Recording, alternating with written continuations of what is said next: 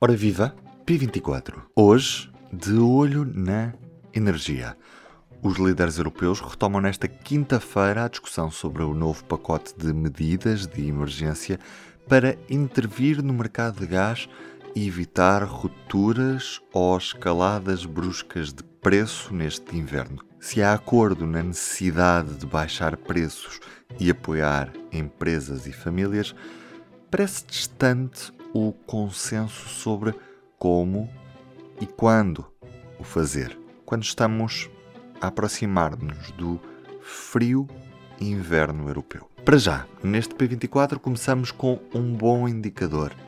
Nos últimos dois meses consumimos em Portugal menos 13,5% de gás natural face ao mesmo período dos últimos 5 anos. No poupar pode estar o ganho no imprevisível inverno em que o cenário de ruptura se pode colocar.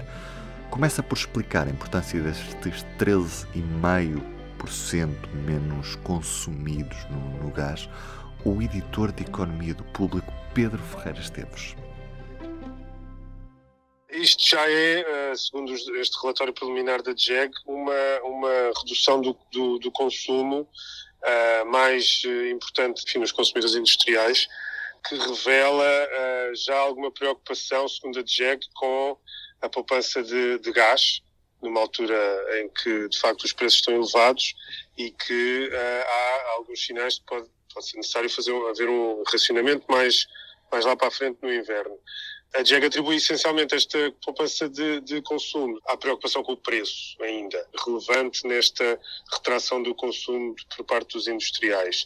É claro que isto também leva em conta os consumidores domésticos, onde também se nota já algum, alguma poupança, mas o, o que conta essencialmente para esta redução de 13,5% em agosto e setembro quando comparado com o mesmo período dos últimos cinco anos, portanto com a média dos últimos cinco anos, tem a ver sobretudo com isso, poupança de consumo por parte dos industriais. Sabemos que Portugal tem reservas em níveis máximos, apesar de termos tido mais notícias da Nigéria nos últimos dias, que deverá fornecer menos gás do que o normal devido às cheias que têm afetado este país africano. Há riscos para este inverno, Pedro? Segundo a avaliação que a DGEC faz, uh, e citando uh, o, que, o, que, consta do, do, documento, Portugal está bem posicionado para enfrentar o inverno. Esta é a frase que a DGEG usa para eh, retratar a situação em que Portugal se encontra. Isso tem a ver com os níveis de, armazenamento, efetivamente, que são calculados não só na, de gás, Uh, mas também uh, noutra, na, enfim, de gás não só nas cavernas, mas também numa caverna em particular, onde Portugal está uh, previsionado a 108% de acordo com os dados da DGEG, uh, mas também nas reservas da, da, da, das próprias empresas. E, portanto, isso, por um lado, existe alguma, algum conforto que essas reservas dão, segundo a DGEC, mais uma vez. Por outro lado, uh, e é por isso que este relatório é importante, e é por isso que ele existe, porque este relatório existe porque Bruxelas obrigou os Estados-membros a fazer um, um relatório uh, a cada dois meses sobre a situação de poupança energética, precisamente para avaliar como é que estarão quando, ou se for necessário, um racionamento obrigatório. E, portanto, este relatório existe por isso. E dá conta, precisamente, que Portugal está com uma redução que está a caminho da meta voluntária de 15% definida pelas autoridades europeias, portanto, logo aí uh, há, há, essa, essa, essa evolução favorável. E por outro, segundo a DGEC, Portugal também está bem posicionado para, uh, no caso de racionamento obrigatório, uh, poder só reduzir 7% e não uh, os 15% que Bruxelas definiu para todos os Estados-membros. Portugal, segundo a DGEC, está em condições de poder reduzir apenas 7%, que é, aliás, uma, uma, uma contraproposta que o governo português fez a, a, Bruxelas para, no caso de um racionamento obrigatório, ter essa, ter essa facilidade. E para que isso possa acontecer, segundo a DGEC, Portugal está bem aprevisionado, tem reservas suficientes para aguentar no inverno e uh, o consumo está a cair, está a, ser, está a haver poupança de consumo. Essas duas variáveis acabam por, por, segundo a DGEG, permitir que essa redução menor em caso de racionamento possa acontecer. No entanto, não está excluído o agravamento da situação e o aumento do risco de, não só por via do efeito do preço, subir de uns aumentos significativos do gás, mas também de alguns cortes no fornecimento alternativo e é aí que entra a questão da Nigéria. A JEG não o cita especificamente, mas faz referência à possibilidade e ao risco de haver uh, algumas reduções de rupturas de fornecimento dentro do, do modelo que está definido, de alternativa ao gás, ao gás russo. Havendo isso, obviamente que esta situação muda e, e, e, não é de excluir isso, não é de excluir esse risco. Mas o que é certo é que o preço do gás natural nos mercados internacionais está neste momento a descer. E isto muito devido à grande quantidade de produto armazenado na Europa. Alargando um bocadinho a observação ao que se passa, ao que se passa na Europa, este caso de Portugal que relatamos é extensível a, a outros países e de facto as reservas dos países, em particular os grandes consumidores de gás e os grandes dependentes do gás russo, e desde logo a Alemanha, indicam que os países estão a ser bem-sucedidos em, em fortalecer as suas reservas e em ficar uh, seguros ou mais seguros para o caso de uma ruptura total e absoluta do, do gás russo, como está, uh, está a verificar-se, é caminho de se verificar. E aí é nesse sentido que os preços acabam por descer. Mas os preços andam muito ao, ao sabor do, do, das circunstâncias de, de curto prazo, não é? Na, no sentido em que, de facto, as reservas dão essa segurança, mas tudo dependerá do consumo. Aliás, os responsáveis europeus têm alertado muito para isso.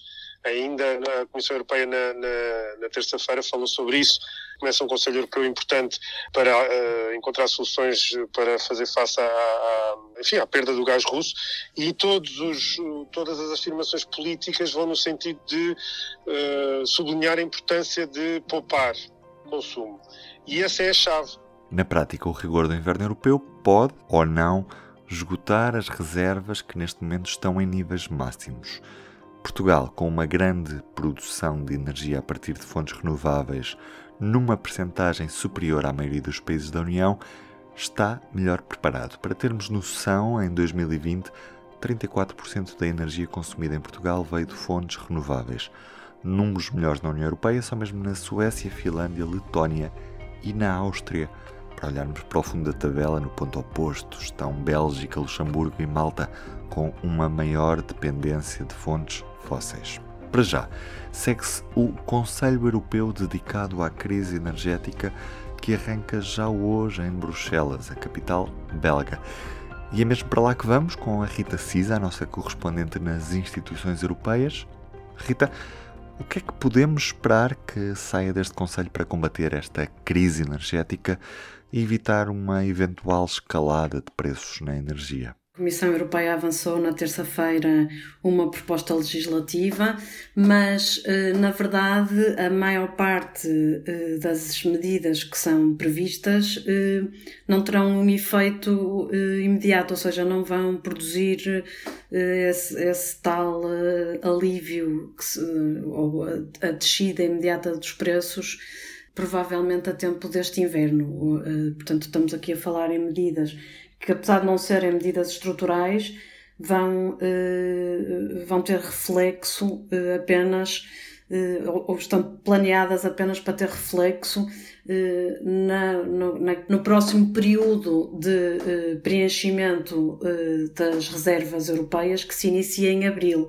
Portanto, há aqui uma série de instrumento, novos instrumentos e novos mecanismos que são eh, propostos pela Comissão Europeia, eh, que têm a ver eh, precisamente com a agregação da procura e a compra conjunta de gás para preencher as reservas no próximo ano, que têm a ver com mecanismos de solidariedade entre os Estados-membros para que numa situação de escassez ou de interrupção abrupta do fornecimento haja alternativas uh, para a partilha uh, de gás entre, entre diferentes vizinhos e que têm a ver não com aquela ideia que tinha sido defendida de fixar um teto para o preço do gás que é importado pela União Europeia, mas para ter um mecanismo temporário de correção dos preços na, na negociação em bolsa, um, que permita que numa situação de um pico de, de, de um preço excessivo na negociação, eh, permita entrar um travão eh, para limitar eh, a subida do preço em bolsa. E há ainda também uma outra medida, mas lá está, que também só produzirá essa medida do, do travão, que enfim que é designado como um corredor eh, dinâmico, é uma medida que poderia ser que poderia ser implementada imediatamente após a aprovação deste regulamento. Depois há também uma outra medida que, se, que, seria, mais uma vez, para o próximo ano, que tem a ver com a criação de um novo índice, portanto, um novo valor de referência, um benchmark, como, como é conhecido na, na linguagem técnica, para o preço do gás natural liquefeito. Portanto, existe um índice nesta, nesta altura, o, quem tem, quem tem acompanhado estas notícias já sabe que, que é o TTF, que está indexado bolsa, na Bolsa Holandesa, mas esse índice foi criado um, e, e, reflete, sobretudo, a negociação do gás que é transportado por uh, gasoduto. E que nesta altura não é essa a realidade uh, da, do comércio uh, europeu, uma vez que uh, a Rússia interrompeu o seu fornecimento, praticamente cortou totalmente o fornecimento e, portanto, a Europa, nesta altura, está a ser muito mais abastecida pela via eh, marítima do que propriamente por gasoduto. Uma das reações ao anúncio da Comissão Europeia sobre este pacote de medidas para combater os altos preços da energia e garantir a segurança do abastecimento neste inverno vem do português que está à frente do Comitê das Regiões da União Europeia, é Vasco Cordeiro, foi o antigo presidente do Governo Regional dos Açores, e cito ao dizer que a política de coesão não se deve tornar num pote de dinheiro para resolver as crises da Europa. Se após esta emergência queremos estar em melhor situação do que a que estávamos antes, a solução é uma abordagem estruturada de política de coesão para apoiar as regiões e as cidades na transição verde e digital. Estas declarações surgem porque a Comissão vai propor tornar mais flexível precisamente esta política de coesão para que seja possível aos Estados-membros apoiar melhor as empresas e as famílias afetadas pelos elevados custos da energia. No total, 10% do quadro comunitário 2014-2020, que pode ser executado até 2023, pode vir a ser utilizado para isto mesmo, ajudar empresas e famílias. Continua a Rita Cisa. Todos os líderes europeus reconhecem que estamos numa situação de emergência e que é preciso medidas que permitam apoiar as famílias e as empresas que estão a enfrentar agora uma situação eh, que começa a ser já mesmo muito difícil em termos de suportar os custos desta escalada de preços da energia. Eh, nesse aspecto, o que vai acontecer é uma discussão para uma orientação política dos líderes. Não, não há nenhuma medida concreta já em cima da mesa. Eh, vai haver, eh, digamos assim, uma espécie de menu de opções que os líderes vão discutir entre si, sendo que há já uh, divisão uh, sobre que tipo de medidas e até onde é que pode ir uma ação conjunta uh, europeia. Vemos agora reemergir aquela velha fratura entre os chamados países frugais e os países que, que defendem uma ação coordenada também ao nível financeiro da União Europeia é uma discussão sensível do ponto de vista político, também do ponto de vista económico, e não se espera que haja uma que haja uma conclusão ainda nesta semana. Portanto, eh, apesar da, da, da, situação de emergência, não devemos estar a, a, a, a falar em, em medidas concretas nos próximos dias. Na prática, as medidas são urgentes, mas podem demorar e cá vamos continuar à espera das conclusões deste Conselho. Entretanto, o Reino Unido está em turbulência governamental. Liz Truss, a Primeira-Ministra, viu nesta quarta-feira a Ministra do Interior demitir-se. É a segunda baixa ministerial num governo com poucas semanas. E também, desta quarta-feira, ficou o anúncio do Prémio Sakharov. Foi em 2022 atribuído ao, e cito, corajoso povo da Ucrânia, eles que defendem aquilo em que acreditam e protegem a democracia, liberdade e Estado de Direito. Isto nas palavras da Presidente do Parlamento Europeu, Roberta Metsola. Eu sou o Ruben Martins, espero por si amanhã para mais um P24. Até lá, tenha um bom dia. O público fica no ouvido.